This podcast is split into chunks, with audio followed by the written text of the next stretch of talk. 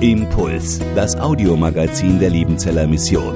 Predigten, Veranstaltungen und Specials weltweit am Leben dran. Impuls zum Nach- und Weiterdenken.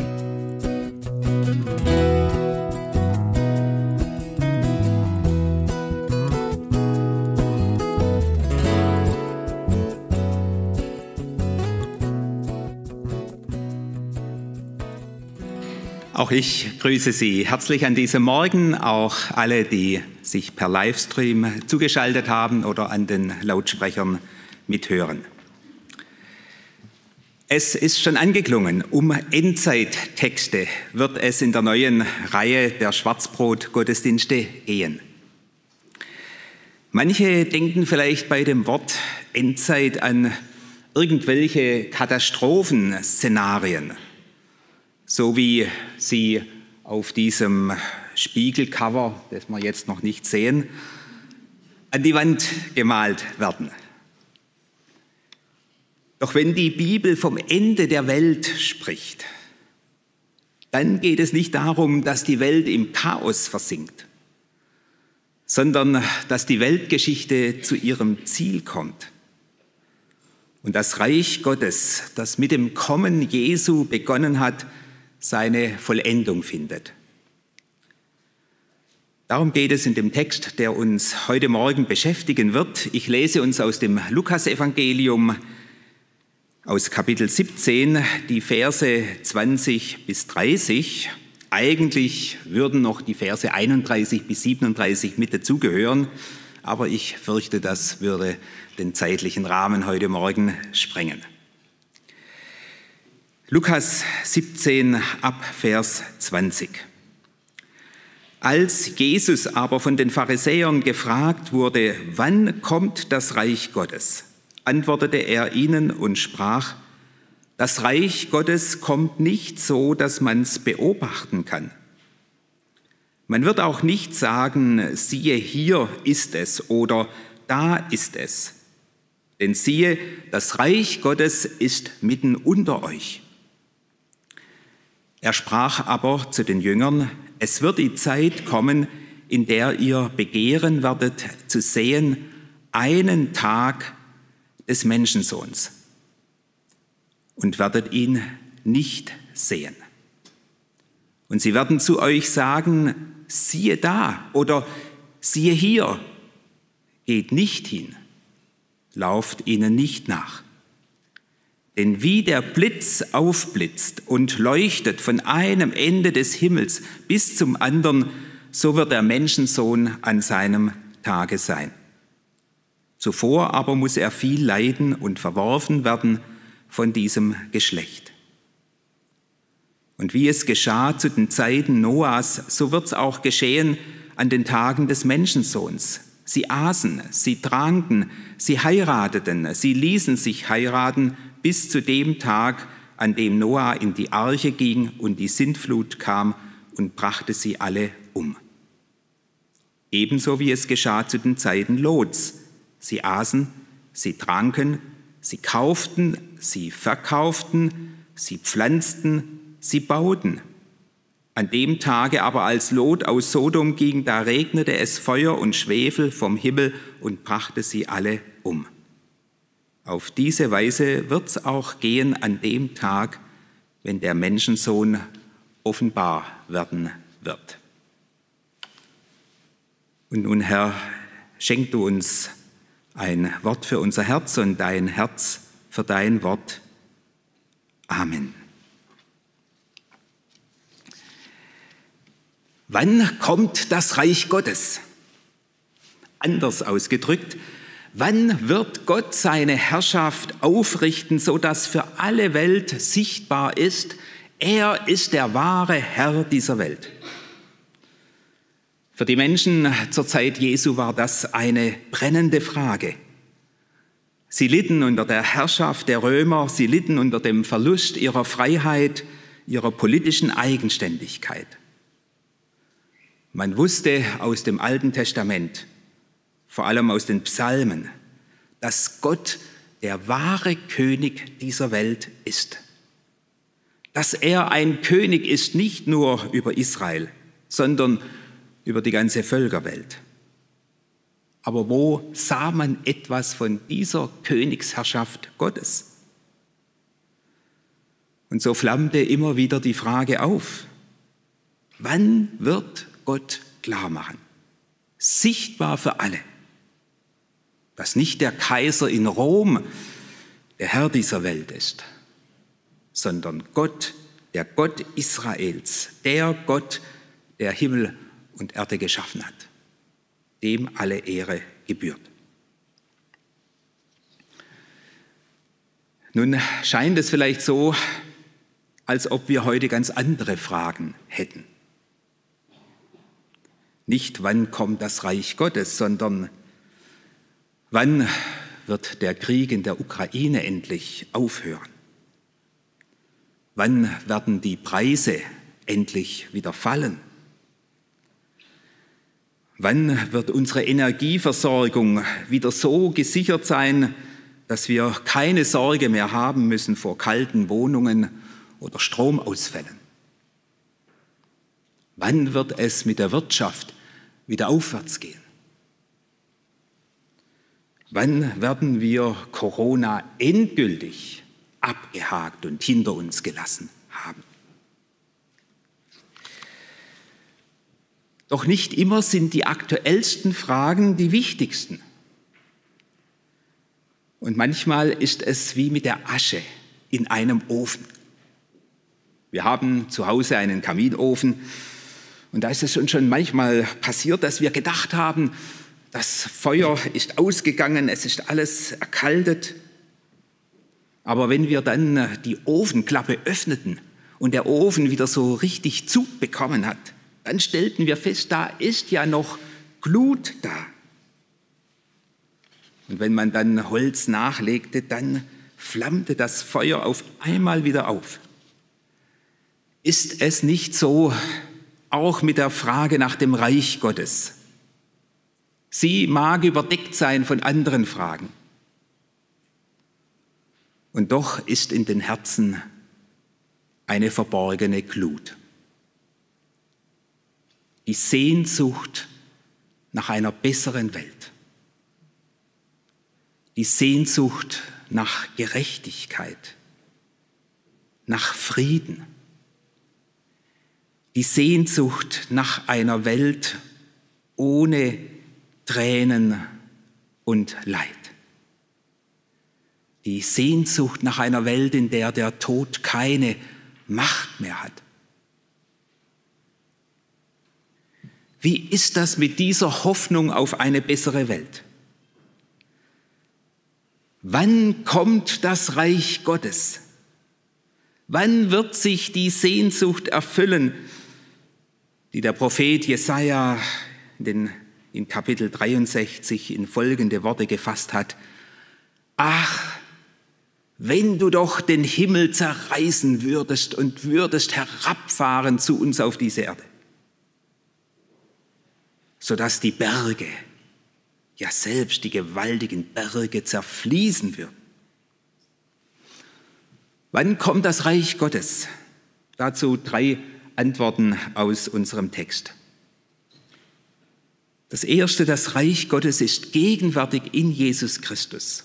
Das zweite, das Reich Gottes ist verborgen unter dem Kreuz. Und das dritte, das Reich Gottes wird unübersehbar sein am Ende der Zeit in seiner Vollendung.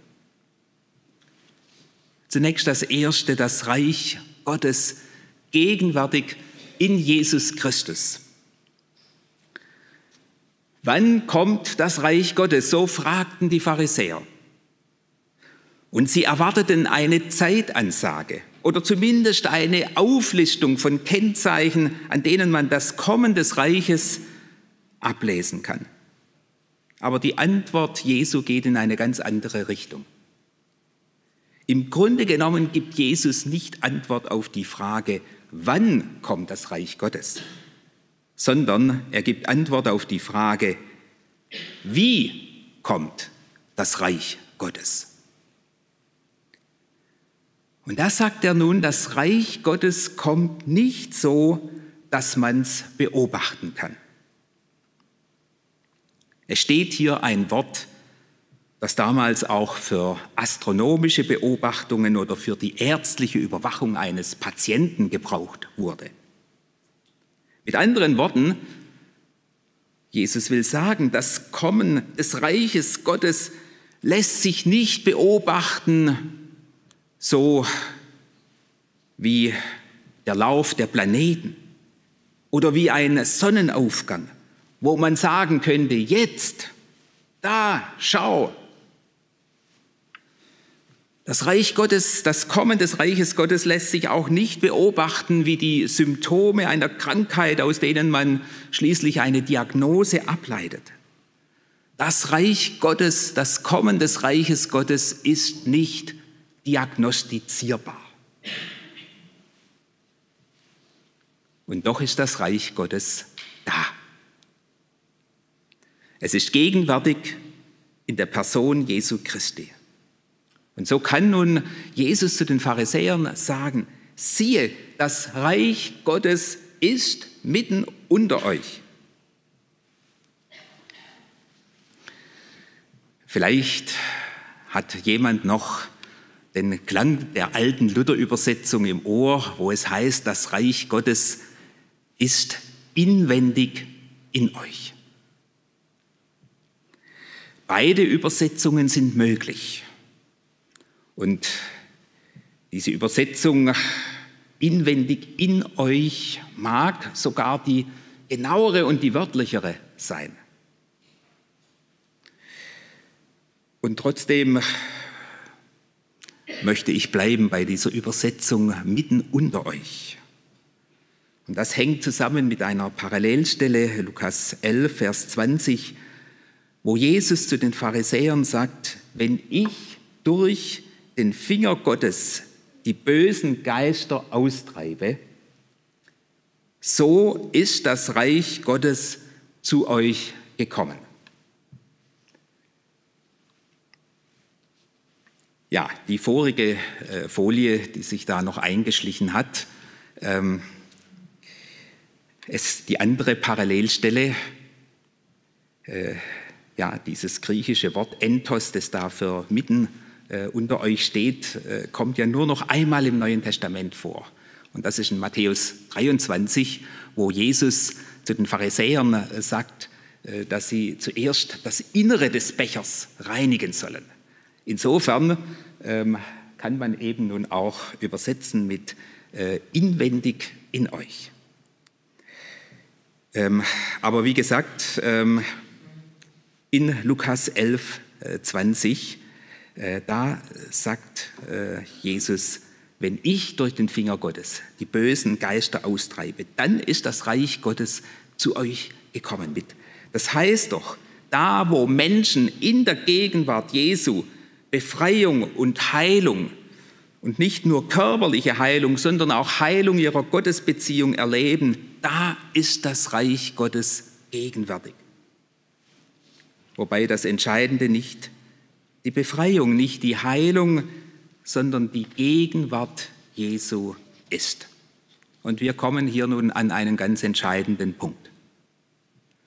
Das Reich Gottes lässt sich nicht trennen von der Person Jesu. Das Reich Gottes ist dort, wo es um Jesus geht, wo er im Mittelpunkt steht. Der vorige Papst Benedikt XVI. hat ein dreibändiges Werk über Jesus geschrieben. Im ersten Band, da findet sich eine scharfsinnige Analyse der Entwicklung, die der Begriff Reich Gottes in neuerer Zeit durchlaufen hat. Am Anfang hat man noch von dem Reich Jesu Christi gesprochen. Dann hat man Anstoß genommen an dem Zusammenhang von Reich Gottes und Jesus Christus. Damit würde ja das Reich Gottes zu etwas exklusiv Christlichem.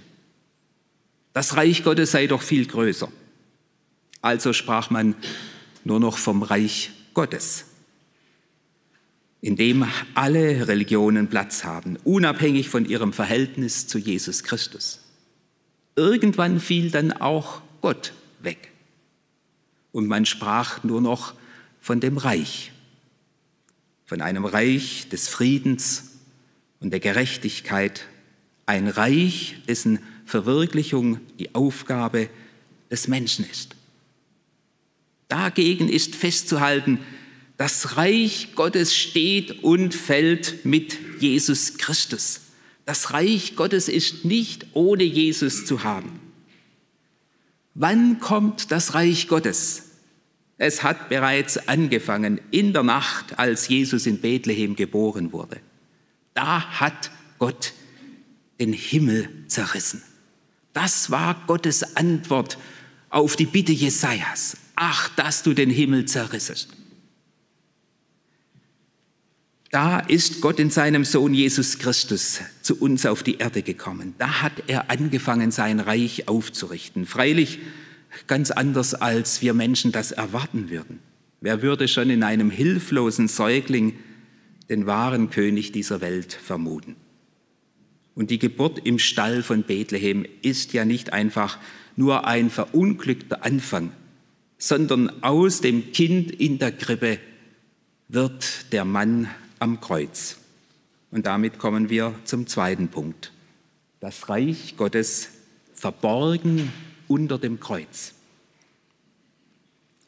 In der zweiten Hälfte unseres Textes spricht Jesus in verschlüsselter Form von seinem Kommen in Herrlichkeit am Ende der Zeit. Er spricht von dem Tag des Menschensohns. Das erinnert an das Buch Daniel im Alten Testament. Dort erscheint in Kapitel 7 eine himmlische Erlösergestalt, der Gott die Herrschaft über die Völker anvertraut. Ganz offensichtlich hat Jesus diese Stelle auf sich bezogen. Doch bevor der Tag des Menschensohns anbrechen kann, muss etwas anderes geschehen. Jesus sagt, zuvor aber muss er viel leiden und verworfen werden von diesem Geschlecht. Jesus deutet hier seinen Weg ans Kreuz an. Und wenn er in diesem Zusammenhang von einem Muss spricht, dann handelt es sich hier um ein göttliches Muss. Der Weg zur Vollendung des Kreuzes der Weg zur Vollendung des Reiches Gottes führt über das Kreuz. Es gibt keinen anderen Weg. Aber damit führt dieser Weg in die Anfechtung. Und die Anfechtung besteht darin, dass Gott am Kreuz seine Macht und Herrlichkeit unter ihrem Gegenteil verbirgt. Jesus siegt am Kreuz. Das ist keine Frage. Aber er siegt als Opfer. Als derjenige, der sein Leben hingibt. Sein Sieg beruht nicht auf der Liebe zur Macht, sondern sein Sieg beruht auf der Macht der Liebe die das Leben hingibt für andere. Er spricht am Kreuz dem einen der beiden mitgekreuzigten Verbrecher das ewige Leben zu. Heute wirst du mit mir im Paradiese sein. Aber er tut dies als ein Sterbender. Das ist das Paradox und doch ein tiefer Zusammenhang, weil Jesus hier stellvertretend stirbt. Über seinem Haupt befindet sich ein Schild, das ihn zu Recht als König der Juden ausweist. Aber nun hängt er am Kreuz wie ein rechtloser Sklave. Er wird ein Sklave, damit wir Freiheit erlangen. Und so ist es nun auch mit dem Reich Gottes. Martin Luther hat darauf hingewiesen, das Kreuz ist nicht nur ein Punkt innerhalb unserer Theologie, sondern das Kreuz ist der Schlüssel zur Theologie.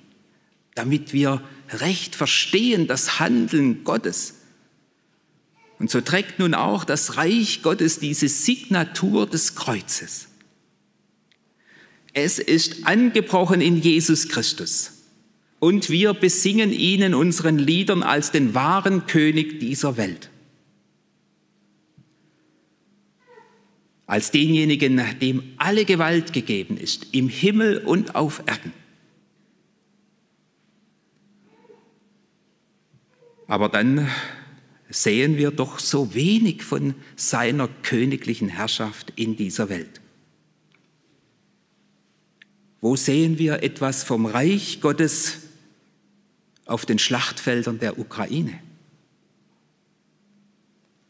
Oder in den blutigen Auseinandersetzungen im Iran? Oder auf den Intensivstationen unserer Krankenhäuser? In den sozialen Brennpunkten und Elendsvierteln der Großstädte dieser Welt wo sehen wir hier etwas von der Macht Gottes, von der Königsherrschaft Jesu Christi? Wenn wir der neuesten Ausgabe des Spiegels glauben sollen, dann ist die dominierende Kraft in dieser Welt nicht das Reich Gottes, sondern das Reich der Mitte. Wir leiden unter der Vergänglichkeit des Reiches Gottes. Wir würden so gerne mehr sehen vom Reich Gottes und darum sind wir auch so empfänglich, wenn da Leute auftreten, die uns sagen, da ist das Reich Gottes. Da sehen wir etwas von seiner Kraft und Herrlichkeit. Da ist der Himmel auf Erden. Wie viele selbsternannte Heilsbringer haben uns schon im Lauf der Geschichte das Paradies auf Erden versprochen? Wie viele Ideologien sind schon angetreten mit dem festen Vorsatz, diese Welt endlich zu einer besseren und zu einer gerechteren und zu einer lebenswerteren Welt zu machen? Jesus warnt seine Jünger und sagt, geht nicht hin, lauft ihnen nicht nach. Warum? Weil das Reich Gottes nicht irgendwo ist, nicht da oder dort, sondern in Jesus Christus.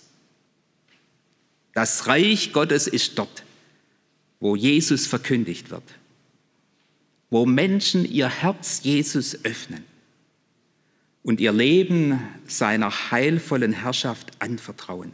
Da ist das Reich Gottes mitten in dieser Welt gegenwärtig.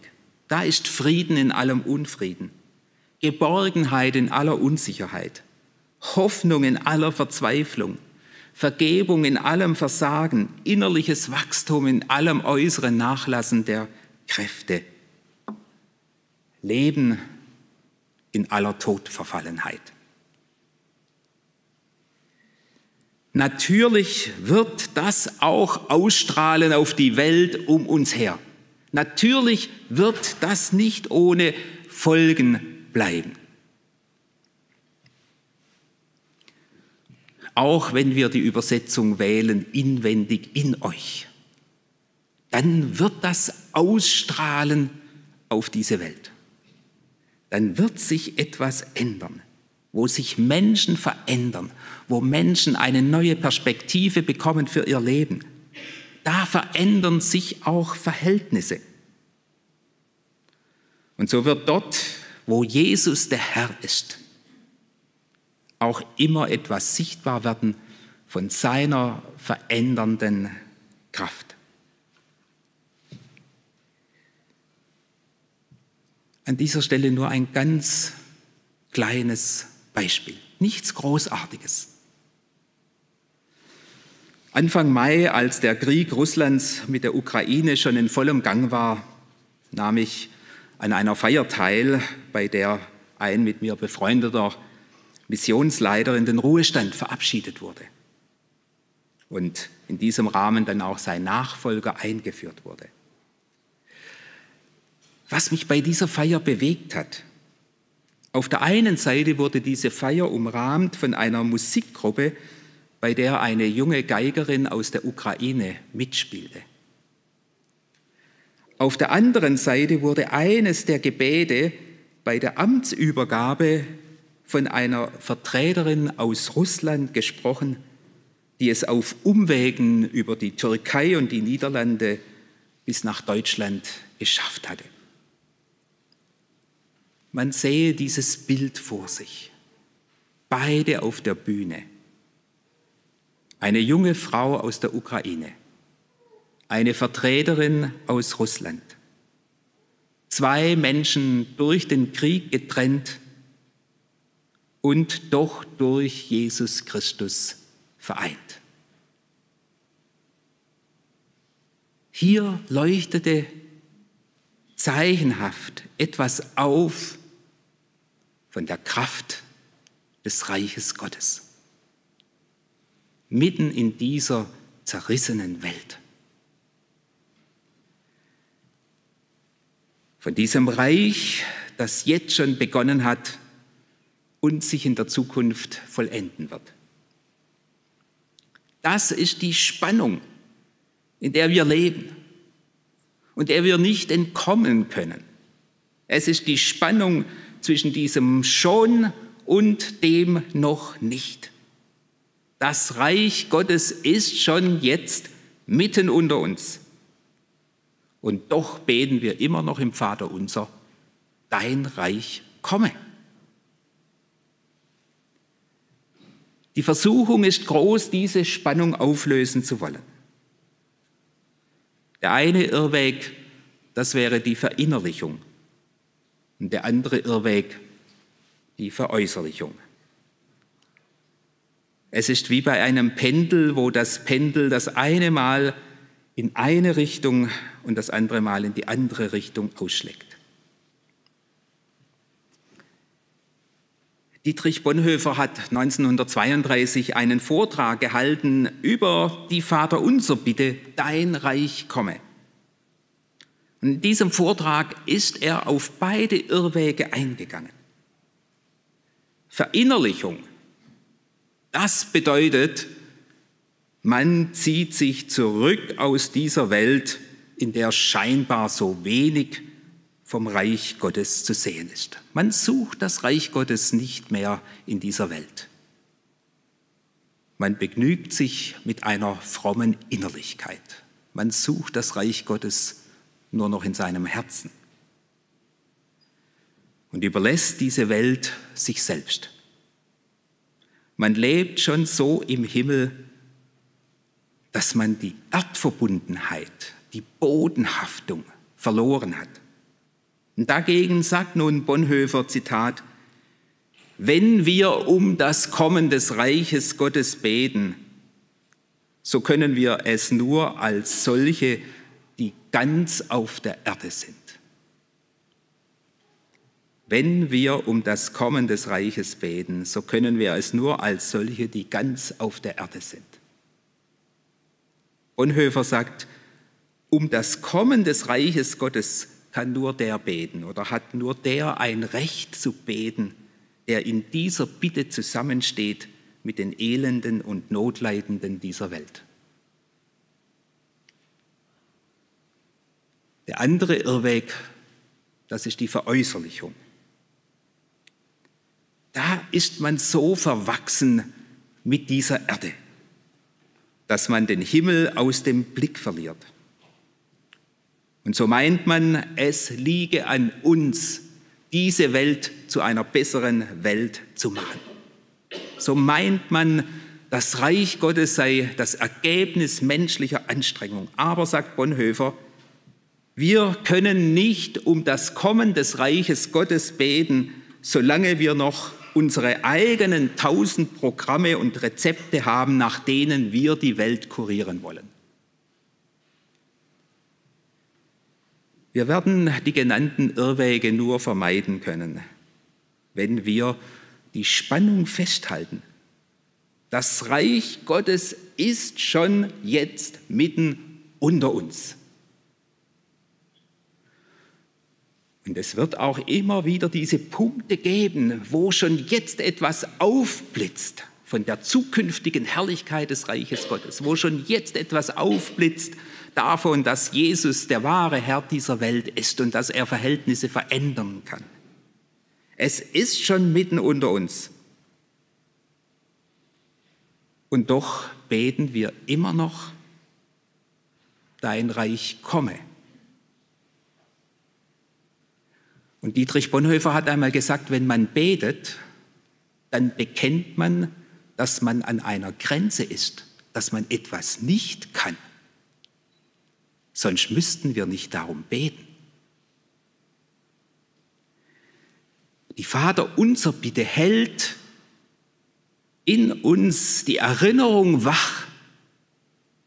Nicht wir schaffen das Reich Gottes. Nicht wir verändern. Nicht wir transformieren die Gesellschaft.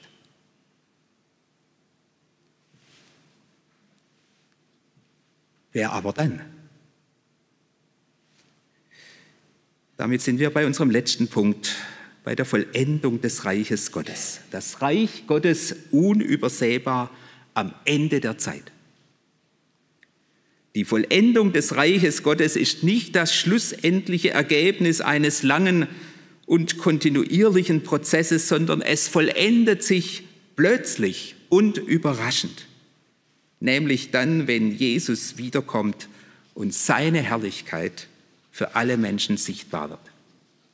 Jesus sagt zu seinen Jüngern, wie der Blitz aufblitzt und leuchtet von einem Ende des Himmels bis zum anderen, so wird der Menschensohn an seinem Tage sein. Jesus vergleicht hier die Menschheitsgeschichte mit einem Gewitterhimmel. Da ziehen sich die Wolken zusammen. Es wird dunkler. Doch kaum jemand nimmt davon Notiz. Jesus sagt, es wird sein wie in den Tagen vor der Sintflut oder wie in den Tagen vor dem Untergang von Sodom und Gomorra. Man isst, man trinkt, man heiratet, man treibt Geschäfte, man baut Häuser. Das Leben geht seinen Gang. Niemand hält es für möglich, dass die Welt, in der man lebt, auch einmal ein Ende haben könnte. Insofern hat die Wiederkunft Jesu ein doppeltes Kennzeichen. Zum einen erfolgt sie überraschend.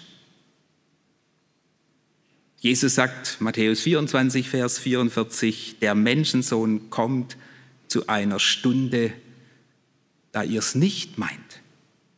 Jesus sagt das nicht zu Außenstehenden. Er sagt das zu seinen Jüngern. Er sagt das zu seiner Gemeinde. Umso wichtiger ist das Wort des Kirchenvaters Augustin, der einmal gesagt hat, Gott hat uns den einen Tag verborgen, damit wir auf alle Tage Acht haben. Und das andere Kennzeichen, das ist die Unübersehbarkeit seines Kommens. Niemand muss sich durcheinander bringen lassen durch die Theorien eines verborgenen Kommens Jesu in diese Welt eines vielleicht nur geistlichen Kommens in diese Welt. Wie wenn, und damit musste sich schon Paulus auseinandersetzen, wie wenn der Herr schon da wäre und wir es nur noch nicht begriffen hätten. Nein, das Kommen Jesu Christi wird unübersehbar sein für alle wie ein Blitz, sagt Jesus. Es ist mir einmal passiert, dass ich in unserem Garten überrascht wurde von einem Blitz, der in unmittelbarer Nähe eingeschlagen hat. Fast aus heiterem Himmel. Da war so ein bisschen Grummeln vorher. Das habe ich nicht übersehen. Ich komme zum Schluss die Wiederkunft Jesu, das ist nicht nur ein Thema für Endzeitspezialisten, sondern sie ist einer der Kernpunkte unseres christlichen Glaubens. Ich will es einmal so sagen. Ohne die Hoffnung auf die Wiederkunft Jesu Christi wäre der christliche Glaube wie ein Hausbau ohne die Aussicht auf Fertigstellung. Er wäre wie eine Ausbildung ohne Aussicht auf einen Abschluss. Er wäre wie eine Verlobung ohne Aussicht auf Heirat.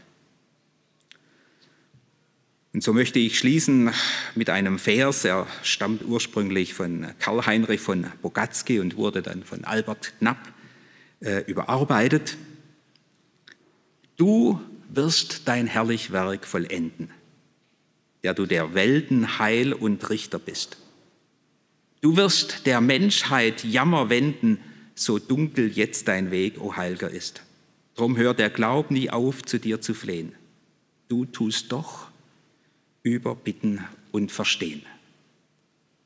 Amen. Impuls ist eine Produktion der Liebenzeller Mission. Haben Sie Fragen? Würden Sie gerne mehr wissen?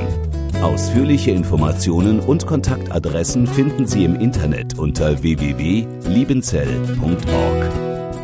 Die Liebenzeller Mission produziert ebenfalls das Fernsehmagazin Weltweit am Leben dran. Informationen zur Sendung und zum Empfang gibt es unter www.weltweit-magazin.de.